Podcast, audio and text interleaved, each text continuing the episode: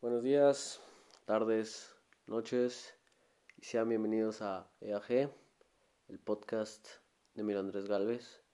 Y empezamos el podcast de la manera más sincera y les digo que estoy muy estresado, me quiero morir, ah, no sé qué, no.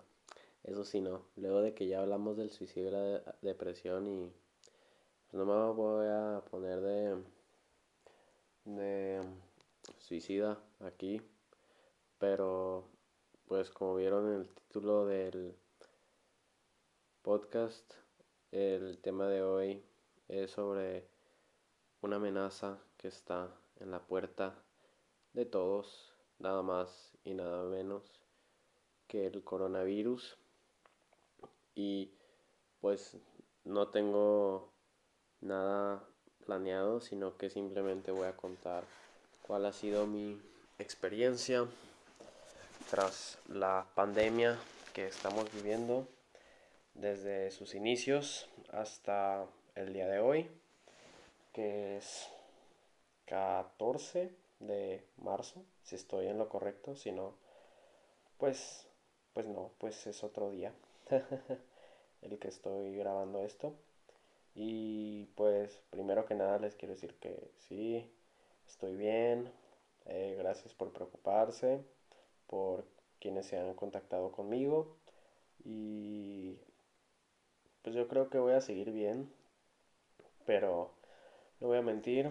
Y pues sí, estoy muy estresado, pero vayamos desde el principio con mis primeras interacciones con el coronavirus que si recuerdo bien fueron allá por el 25 de enero en mi viaje a París. No me acuerdo si lo comenté en el podcast de París, pero recuerdo que en el tren de París a Versailles empezamos a, a ver Tommy y yo eh, varias personas asiáticas con pues sus cubrebocas y tal y luego supimos que realmente se estaba convirtiendo en una enfermedad para todos los chinos. Y en ese momento a partir de ahí de hecho en todos los Eurotrips lo empezamos a tomar como una broma ahí para cuando pasaran nuestros amigos asiáticos nosotros tosiéramos y si se sacaban de onda. Pero pues qué ignorancia que en nuestro pensamiento racista pensamos que era una enfermedad que nada más le daba a ellos y pues ahora ya está en todo el mundo, ¿no? Porque sí, veíamos las noticias, pero... y veíamos que había casos en, en Francia, pero pocos. Y ya fue hasta... hasta que se acabaron los Eurotrips, de hecho, luego del de Lyon, la, el siguiente fin de semana, de hecho creo que fue cuando grabé, cuando grabé el podcast de las deudas, que se anunció oficialmente que había llegado a, a Milano, y más que nada a una de las provincias cercas de Milano, y ahí sí yo dije de que, ah, qué pedo, pero pues uno se sorprende porque, eh, o sea, no le dio en Chinatown ni, ni nada como uno pensaría, sino que les digo, o sea, dio en una de estas provincias pues no sé si lo sabrán, pero una mayoría de la población italiana y yo creo que pues europea son personas mayores, entonces también por eso mismo ha afectado como ha afectado. Y pues también sucede que en esta provincia se infectan las personas mayores y no solamente se infectan, sino que también mueren. Y era semana de carnaval, entonces pues muchas personas viajan por placer, incluyendo mi familia. Entonces, yo esa semana yo ya la iba a tener como semana libre, que yo creí que iba a poder aprovechar mucho para hacer tours en la tarde y entre otras cosas, que no voy a mentir, de hecho esa semana la aproveché mucho, más que nada para terminar de editar el video de Kobe, que si me siguen en mi Instagram, de punto a punto galvez, pueden verlo, el video tributo que le hice a Kobe, que cuando él falleció en el 24 de enero, que estaba en el metro de París cuando supe esas noticias, dije, le voy a hacer un video a este güey. Y el 24 de, febrero, pues lo hice, así que ahí te va, Kobe. Y pues sí pude ser productivo, eh, aprendí a cocinar varias cosas y así, pero oficialmente no era cuarentena. Y además, pues habían cancelado mi escuela por, bueno, habían cancelado todas las escuelas. Entonces yo dije, ah, pues capaz puede ser una buena oportunidad para viajar. Y en ese momento meten la zona roja en Lombardía, que es la provincia de Milano. Entonces la gente, pues es lo que se empieza a preguntar de que, oh, o sea, si podemos salir de, de Milán o no, qué es lo que se tiene que hacer pero, pues por ejemplo, yo, no, viendo en retrospectiva, no sé si era la mejor decisión, pero lo hice, todavía con el coronavirus ya en Milán, yo seguía saliendo al menos unas dos veces al día, una para hacer ejercicio y otra para hacerme güey. Literalmente me iba a mis patoaventuras para seguir conociendo Milán, porque sí, eso de querer hacer tours, pues no salió del todo bien. De hecho, pues, mm, eh, como saben, toda la economía está bajando y principalmente la del turismo. Aunque no faltan los idiotas que quieren aprovechar para viajar. Pero por favor, quédense en casa porque lo único que pasa si no se quedan en casa es que las cuarentenas se extienden y dejen ustedes la enfermedad que está de la chingada, pero la situación social que se está viviendo con el virus, pues es muy faticosa, como dicen aquí, es muy cansa. Esa es la idea.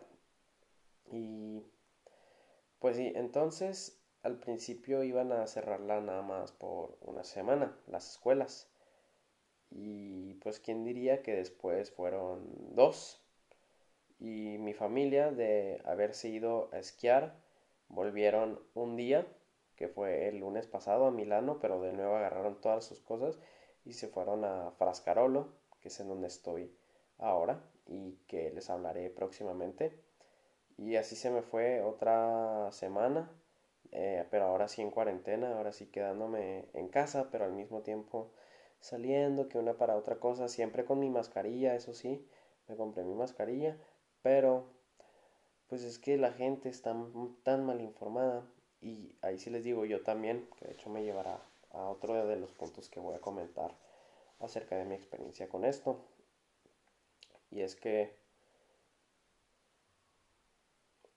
o sea, el cubrebocas, por lo que yo tengo entendido, y quiero que tomen esto de la manera más ligera posible porque yo estoy mal informado, pero no, o sea, siendo sincero, no es porque no quiero, no es porque es porque yo no quiero, porque las noticias de Italia yo creo que han de ser las que están más informadas al ser el país de primer mundo eh, que pues más afectado ha estado.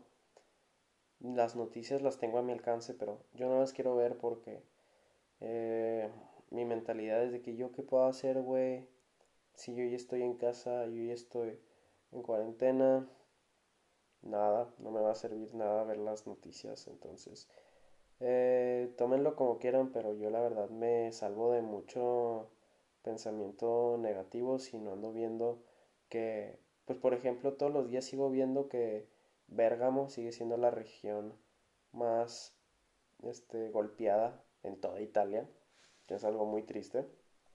También que los números de muertes siguen subiendo, aunque la cuarentena pues como tal ya lleva dos semanas. Pero es que al mismo tiempo las personas en Italia, incluyéndome, hemos sido un poco tontas porque como les dije ya incluso con la cuarentena aplicada seguíamos saliendo para hacer las cosas cuando pues de hecho se tiene que salir lo menos posible. Y ahora que ya la semana pasada metieron la zona roja en toda Italia pues en Milano la gente también se pasó de, de tontina porque agarraron todos los trenes de Milano Centrale ya a los diferentes provincias y demás ciudades grandes de Italia como Roma, Firenze, Nápoli más que nada, todo lo que es el sur de Italia, pues imagínense todas las personas que trabajan en Milán y se van con su familia, pues muy posiblemente fueron portadores del virus sin síntomas y ahora se los llevaron a, al sur de Italia donde uno hay muchas más personas viejas y dos la infraestructura de los hospitales está muy lejos del nivel de Milano que es un nivel competente europeo y aún así de hecho de los mejores del mundo pues y aún así está colapsando el de Milán. Entonces no me quiero imaginar qué es lo que está pasando en el sur de Italia pero tampoco quiero ser sobre dramático porque sí les van a mostrar todas las mm, gráficas que quieran de la tasa de mortalidad, como por ejemplo la influenza mata más gente que el coronavirus, o eh, cómo eh, los medios de comunicación están haciendo esto, noticias y tal. Y es verdad, pero el punto no es que la enfermedad como tal sea jodida, que de hecho sí lo es porque por lo que yo tengo entendido, o sea, la gente la sufre feo y además pues lo que es la terapia intensiva en los hospitales es muy fea.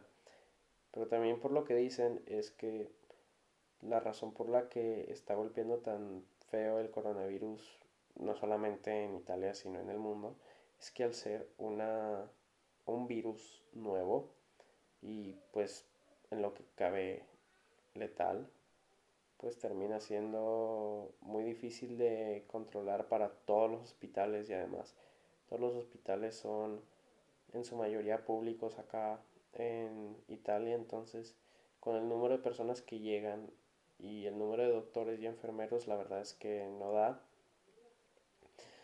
Ah, entonces por eso mismo es que los sistemas colapsan. Yo les digo, la verdad no sé qué tan fuerte sea la enfermedad como tal, pero es que el número de infectados es lo que hace que los hospitales salgan jodidos. Entonces también por eso mismo entiendo que los gringos se pues se vuelvan locos con esta situación porque ellos sí que no tienen un buen sistema de hospitales, pero no por eso se tienen que comprar todo el papel de baño que compran, porque eso sí es cierto, la verdad, las compras innecesarias, yo no sé si es por las películas o de dónde lo aprendieron, pero es de lo último que deben hacer porque de hecho, pues a dónde va a ir a la gente ahora, a los supermercados, y que es una de las cosas que se debería evitar, ir a lugares concurridos. ¿Y por qué compran papel de baño si no es diarrea, güey? Pero, muy bien, siguiendo con mi, con mi cuento. Entonces mi familia, con la cuarentena, me dejaron todavía otra semana solo en la casa ahí en Milano. Y para esto eh, cancelaron las escuelas hasta el 18 de marzo, que ya sería todavía otra semana. Pero pues yo ya le tuve que preguntar a, a Bene, que es la mamá acá de la familia de Italia, que, que iba a proceder si los niños pues no tenían escuela y yo tampoco me iba a seguir quedando en Milán o qué. Y efectivamente no, me, propusieron, si sí, sí, sí, me proponía, me propusieron, ajá, disculpen la gramática, que no les voy a mentir, de hecho hoy tuve un dolor de cabeza con el italiano y el inglés y el español, entonces también por eso mismo sirve el podcast porque ahora estoy acostado muy a gusto, a veces con los ojos cerrados y hablando con el micrófono, simplemente tal vez lo estoy romantizando, pero disfrutando cada palabra en español porque la verdad me vuelvo un poquito loco entre tanto inglés e italiano, entonces poder estar diciendo cada una de estas palabras así, pues mejor. No sé si lo habrán notado en los otros podcasts, pero yo tengo una forma muy curiosa de decir la S así. No sé si ustedes también lo hacen así, pero yo cuando vuelvo a escuchar los podcasts, pues sí lo escucho mucho. Todas las veces. Entonces, efectivamente, eh, quedamos que ya el domingo, que sería el domingo pasado, pues hiciera una maleta para al menos una semana irme a Frascarolo, que pues pongamos un poco en contexto, desde que yo llegué a Italia, no, desde que yo llegué a Italia, no, desde que yo llegué a Milán con mi familia, pues eh, todavía pongamos un poco de contexto más porque los que están en mis close friends, shout out a los que están en mis close friends y escuchan el podcast, eh, pues sabrán que ahora estoy en un castillo. ¿Y por qué es esto? Porque Frascarolo es el nombre de este forteza villa renacentista de la familia Medici di Marnignano, que una pequeña clase de historia, la familia Medici era la familia más importante no solamente de Florencia y de Toscana, sino de Europa en lo que fue el Renacimiento.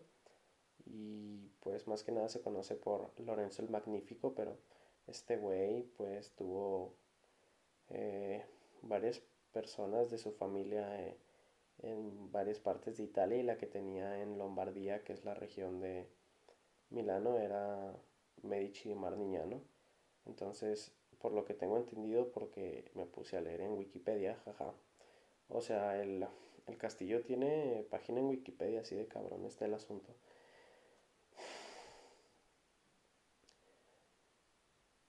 Eh, pues nada, era el duque de, de los Medici acá en Lombardía. Entonces, de hecho, este señor está enterrado en el Duomo de Milano y pasando generación en generación, el árbol genealógico llega hasta Gian Giacomo Medici de Marnignano, que sería el abuelo de los niños que yo cuido, jeje. Entonces, técnicamente vienen de sangre noble, pero pues a quién le importa, técnicamente, pero el caso de que su rancho es un castillo está bien vergas. y pues está muy padre porque aquí vivió la, una de las personas Medici que vivieron aquí fue la hermana de el Papa Pío no sé qué pedo, creo que cuarto. y la mamá de San Carlos Borromeo, que es un santo y es uno de los patrones de Milán, en esta casa, muy posiblemente en el cuarto en el que yo estoy. Ah, no se crean, eso sí, no sé, pero sí. Y pues tiene las torres renacentistas, todo lo demás está pues normal, viejón, pero padre. Tiene muchas pinturas, de hecho, también. Entonces me pongo a pensar, o sea, realmente los recursos históricos en los que estoy. Y eso es padre. El caso es que ellos todos los fines de semana, o al menos una mayoría de fines de semana, se vienen aquí. Porque pues se despejan de Milán y ya para el domingo en la noche, pónganle que se van los viernes en la noche y regresan domingo en la noche. Y a mí nunca me habían invitado y en parte está bien porque pues yo en Milán no sé, estoy solo, no sé. Ah, perdón, voy con mis amigos, hago mis tours, pues ando muy en mi rollo pero al mismo tiempo sí me preguntaba de que, ah, pues qué pedo, porque nunca me invitaron. Pero pues ya me invitaron y pues hice mi maleta y como hicieron Italia Zona Roja, pues ya nos venimos para acá y extendieron la fecha límite de las escuelas no del 18 de marzo, sino hasta el 4 de abril. Y pues esperemos en Diosito que sea hasta ese momento porque, pues miren, es desde el domingo pasado en la tarde que llegué aquí. Entonces llevo domingo, lunes, martes, miércoles, jueves, viernes y sábado. ¿Y cómo son mis días? Pues miren, yo me duermo como eso de las 11 de la noche. Ay, no hay internet. Entonces ando usando mis datos. Tengo un límite de 500 megas al día que yo mismo me puse para tratar de hacer que mis gigas sobrevivan, que esto con Telcel sería imposible, pero lo bueno es que los celulares y los planes que te ofrecen son buenos aquí en Italia, entonces Lo bueno es que el internet lo tengo, pero lo tengo racionado para usarlo en la mañana, después de comer y después de cenar, que sería ahorita en la noche. Entonces me duermo como eso de las 11 de la noche, me despierto como a las 7 y media, a las 8 y ando en mi celular o me pongo a escuchar música, pero pues la verdad no es como hasta eso las 10 que, que puedo bajar y irme a porque tienen un patio grandísimo, ¿eh? o sea, es que literalmente son unas colinas, parte de una montaña. Y me voy a correr y hacer ejercicio normalmente, entonces en eso me tomo una, una hora, una hora y media en lo que también me baño y me cambio. Y ya pues me integro en lo que sea que estén haciendo los niños.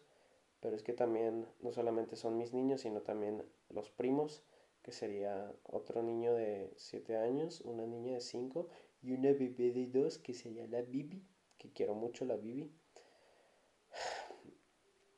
Pero yo estoy un poco estresado. Pero ya gracias a Dios que hoy fue sábado y técnicamente es mi día libre. Pero es que también está la cosa que mi familia, o sea, no es de que me exijan mucho técnicamente, sino que soy yo. Pero al mismo tiempo, o sea, yo me siento mal si no me integro. O sea, yo, la verdad, no me gusta ser el güey que está encerrado en su cuarto pero al menos hoy lo fui y yo creo que sí lo tenía merecido, pero pinche, o sea, ¿por qué me pongo a hacer 30 páginas del, del libro de mi escuela de italiano y luego me puse a leer? También en italiano me dio un dolor de cabeza y me puse a jugar Tetris. Llegué al nivel 8, que eso es cabrón. los niños, no sé, ya lo había comentado en los otros podcasts, pero generalmente, o sea, para mí está mal, porque yo, en mi forma de educar, como a mí me educaron y también como es mucho rollo Montessori, por lo que yo tengo entendido, o sea, el ser muy agresivos entre ellos, pues a mí no me gusta. Que lo bueno es que no lo son conmigo, pero también, o sea, es la típica de que se meten sus madrazos hasta que uno llora y es de que, ah, o sea, todo un maldito drama. Entonces, ya de eso imagínense todos los días, ya me tiene hasta la chingada. pero pues trato de agarrarle los positivos de que no, pues ir con las bicis, ir a jugar foot, por ejemplo, hoy salimos a, con los perros y eso fue padre y estuvimos jugando a, según esto, Star Wars con unos palos de, de, de madera. Pero ya me da hueva. o sea, me termino haciendo güey, por ejemplo, haciendo tarea y, y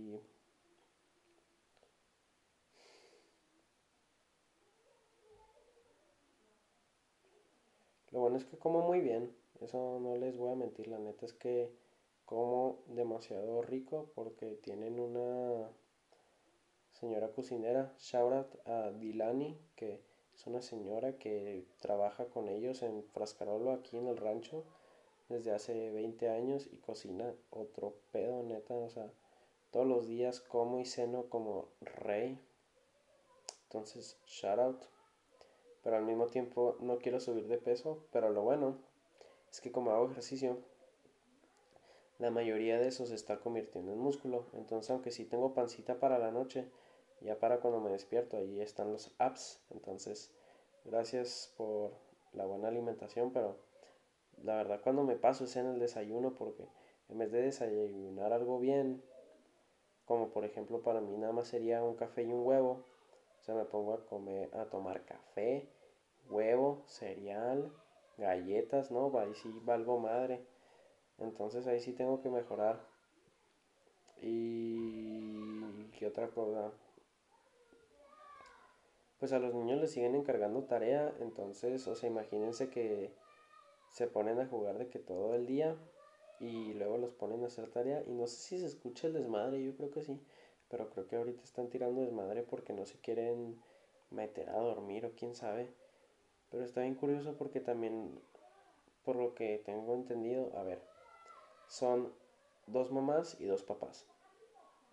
Una mamá, pues es la que es la mamá de mi familia, Bene, y la otra es Guita, Margarita, y ellas tienen el negocio de los platos artísticos del laboratorio para Vicini, que si quieren que hable más a fondo de eso podría hacerlo aparte.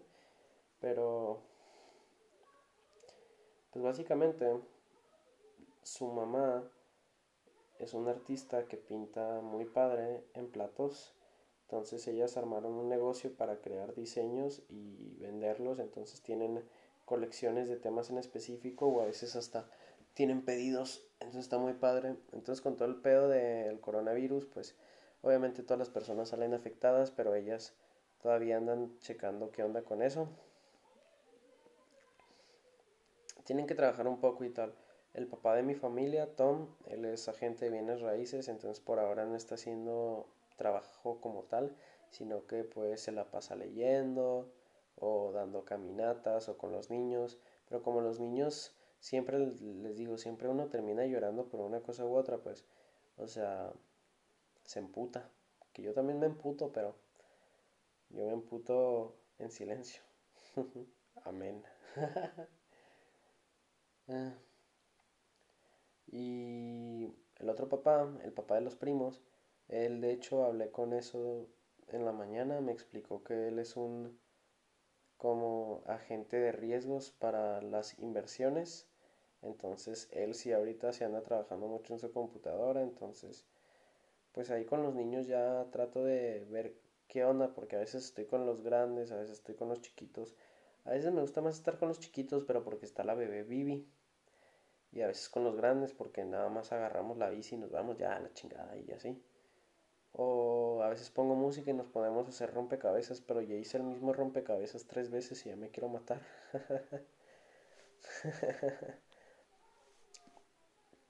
pero sí, lo bueno es que, pues, a diferencia de lo que hubiera sido la familia de mi drama italiano, aquí respetan mucho mi tiempo y, y mi espacio y, pues, por ejemplo, Tom, que es el papá, pues a veces me pregunta que cómo estoy, que cómo me siento y así y bien, pero le estaba comentando a mi mamá que no sé si también es la primera vez que hablo de este tipo de cosas en el podcast, que se me hace, yo sé que vine de oper, yo sé que vine de niñero, pero que se me haya quitado el aspecto de escuela, o sea, que no esté estudiando, que no esté viviendo en Milán.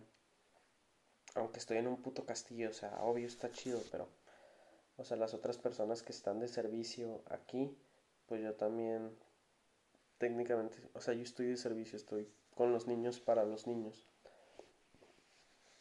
Ya sea para jugar, para ayudarles en su tarea, para, sí, o hasta para cómo están en de educación, pero pues al final los papás son los que ellos saben qué pedo con eso y, y pues cada quien añade lo que quiere, pero ya hay unas cosas en las que yo estoy muy hay unas cosas en las que estoy muy de acuerdo y hay otras cosas en las que estoy muy en desacuerdo. Entonces yo simplemente trato de encontrar mis puntos medios y llevármela chido. Pero no, igualmente soy muy afortunado. No crean que estoy acá este, talking shit. Simplemente pues es la realidad aquí. El caso es que, o sea, lo que le estaba poniendo el ejemplo a mi mamá ahorita que estaba hablando con ella, es que yo un momento en el que me siento bien, en el que me siento normal, entre comillas, es cuando todos comemos juntos, en la cena o en la comida. Y yo siento que como que me lo quitan cuando me ponen a, cenar con los niños. Y pues mi mamá me dice, pues obviamente, o sea, pues a eso tú estás, pero yo mis sentimientos de que, güey, pero no, yo no quiero. Tal vez es una de las varias cosas que tengo que madurar porque yo creo que posiblemente sí está muy conectado con la forma de pensar de Chihuahua, con las bases sociales, o al menos no como yo fui criado, porque igual, o sea, mi mamá y mi familia siempre me han enseñado que las personas independientemente de lo que trabajen, a menos de que sean acá narcos o una madre así. O sea, siempre tienen el mismo valor y especialmente cuando lo hacen de una forma honesta. O sea, mientras un albañil sea buen pedo y un hombre de negocio sea buen pedo, o sea, valen lo mismo como persona. Pero, no sé, se me viene a la mente, o sea, todas esas personas que cuando, por ejemplo, o sea, el típico dicho de cuando te ponen a limpiar algo dicen, ay, sí, pues no soy chacha. O sea, ahora yo que yo soy chacha, técnicamente, o sea, sí me siento un poco, pues no degradado, pero, o sea, en una posición en la que a uno le enseñan nunca le debería estar. Pero sí, o sea, de eso he hablado con también mi amigo Emilio Duarte y es que, güey, o sea, no, es de que me pongan a hacer cosas locas y además uno se la pasa chido aquí. O sea, por ejemplo, les digo, hoy en la mañana con eso de ir con los perros y dar una caminata, eso me gustó. Pero son otros momentos en los que digo de que no mames ya a la verga.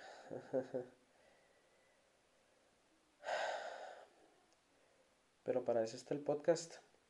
¿Ustedes cómo están?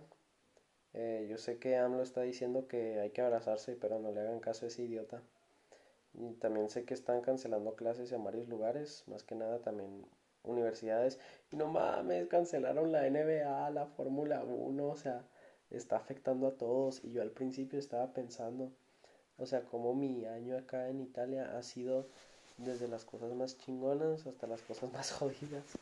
Entonces realmente he tenido de todo en este año. He tenido desde Roma con Frisoni, Barcelona con mi familia, mis primos de allá, eh, todos los Eurotrips, el hacer tours, mis amigos de Milán, y al mismo tiempo tengo el drama italiano, mis deudas, el coronavirus. Entonces está balanceado el pedo. Lo bueno es que estoy aquí y como digo que varias personas se preocuparon por mí. Y pues por ahora el plan no, no es regresarse, es estar aquí en Flascarolo hasta el 4 de abril, que como digo es lo que el gobierno tiene planeado como tiempo de cuarentena. Y pues lo único que puedo esperar es que las personas, al menos de las ciudades grandes, por favor, al menos de Milano, o sea, se queden en casa, porque yo sí quiero volver a mi modo de vida normal. Y ya sé que, o sea, tengo que esforzarme más en mi estoicismo de apreciar el momento y la situación en la que estoy. Que realmente lo aprecio, o sea, pues yo soy el que quería que invitaran acá, pero yo creo que lo más importante es encontrar mis balances para de que, oh, pues necesito un espacio ahorita, necesito relajarme un poco, tomarlo, y ya cuando mentalmente o físicamente, porque también me duele un chingo la pierna entre que hago ejercicio y todo lo que camino y con todo lo que juego con los niños. Me duele un chingo la pierna.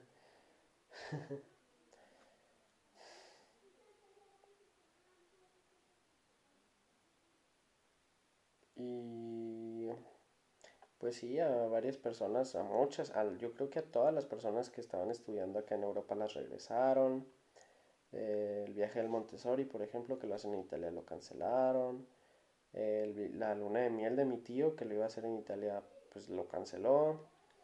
Entonces realmente esto está jodiendo a muchas cosas. Eh, es algo que no habíamos visto antes y le estaba comentando a mi amigo Emilio Duarte que en serio, en serio, en serio, en serio, la ONU, en cuanto se arregle este pedo, o sea, tienen que hacer algo, le, tienen que hacerle algo a China. O sea, tienen que hacerle algo a China porque no puede ser que el virus se originó en el mercado de, de animales exóticos de Wuhan y ha causado todo este pedo a todo el mundo como para que luego que se curen, o sea, sigan normalmente. Porque, pues, es más, les voy a meter un poco más ya como ya estamos en la recta final del podcast, también podemos entender cómo es que se originó el virus, que eso sí lo tengo pues un poco más entendido.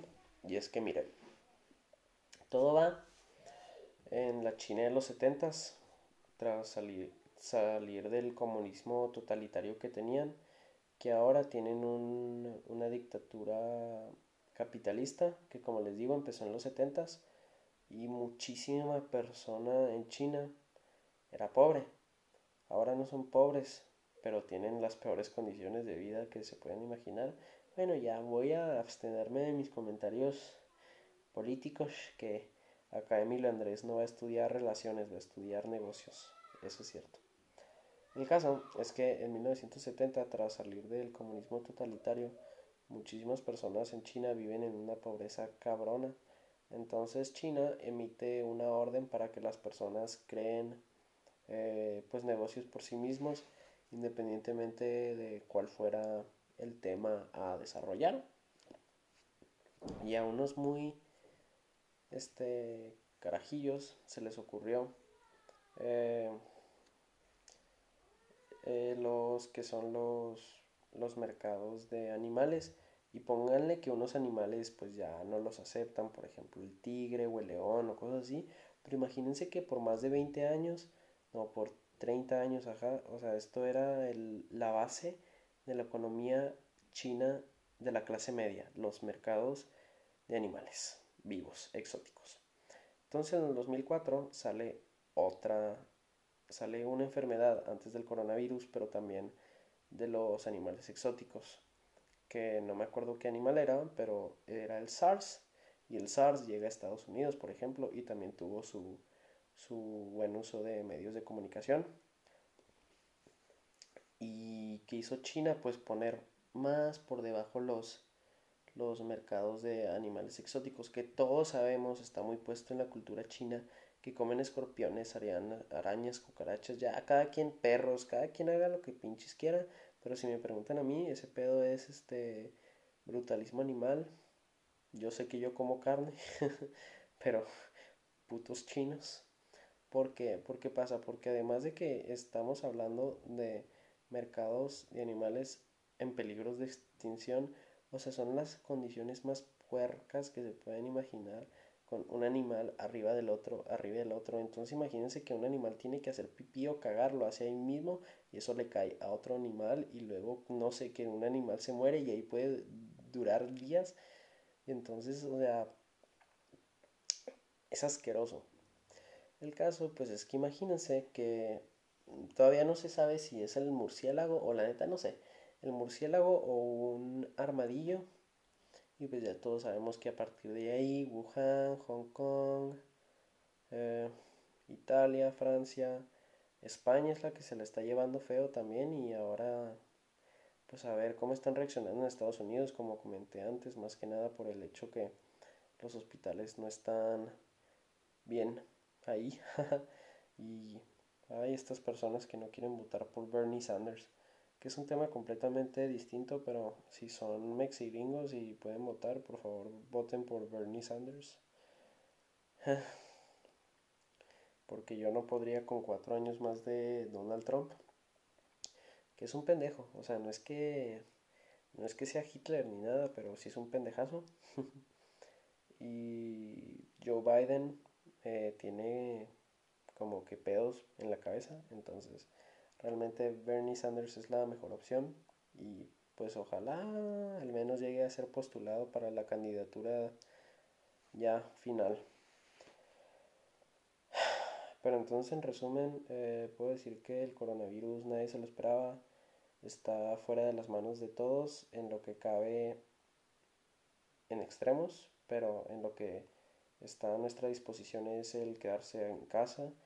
Por favor, sean calmos, no compartan publicaciones que no van, eh, tomen las medidas básicas, eh, cuiden a sus seres queridos, aprovechen su tiempo, aprovechen su tiempo un chingo porque la verdad no creo cuándo, no creo saber cuándo va a ser la siguiente vez que tengan tanto tiempo libre dentro de su casa como para que por favor exploren hobbies, eh, actividades diferentes. A mí como me gustaría, por ejemplo, poder escribir y leer más que, por ejemplo, leer sí lo estoy haciendo, pero escribir no, porque no me traje los, lo que necesitaba para escribir, pero eh, al menos leer sí lo estoy haciendo. Y estoy descansando cuando puedo, como muy bien, sigo haciendo ejercicio, entonces ahí va el flex. Hablando de flex, no sé si lo mencioné, pero vivo en un castillo, jaja. y pues nada, como les digo, por lo pronto así hasta el 4 de abril trataré de mantener mis equilibrios. Eh, era posible que yo me fuera a Barcelona en el sentido de que mi tío me ofreció irme con ellos, pero de estar allá también en cuarentena a estar aquí y yo vine a Italia para tener mi certificado, pues no me iba a rendir. Al fin y al cabo, la fecha está puesta y lo único que se tiene que hacer es respetarlo. Sé que fue un podcast muy diferente a todos los que he hecho anteriormente, más que nada por mi tono de voz y mi aspecto emocional. Pero les digo la verdad, no se preocupen en demasía. O sea, es verdad, estoy un poco cansado, eh, mm, estresado, pero nada extremo, porque al fin y al cabo en la noche me, me acuerdo y estoy agradecido que estoy bien y en la mañana sé que ya pasó un día más, entonces lo único que queda es estar felices todos los días, a huevo. y como diría, pues, un buen estoico, un hombre tiene que ser feliz en el momento en el que está porque el pasado ya no existe y el futuro ni siquiera se sabe si esté. Entonces, eso es lo único que nos queda. Entonces, espero que les haya gustado. Si les gustó bien y si no, también. Saben que me pueden seguir en mis redes sociales que serían en Twitter eagalvesa y en Instagram e.a.galvez para que se contacten conmigo si eso es de su deseo. Y pues a ver qué planeo para el siguiente podcast. Adiós.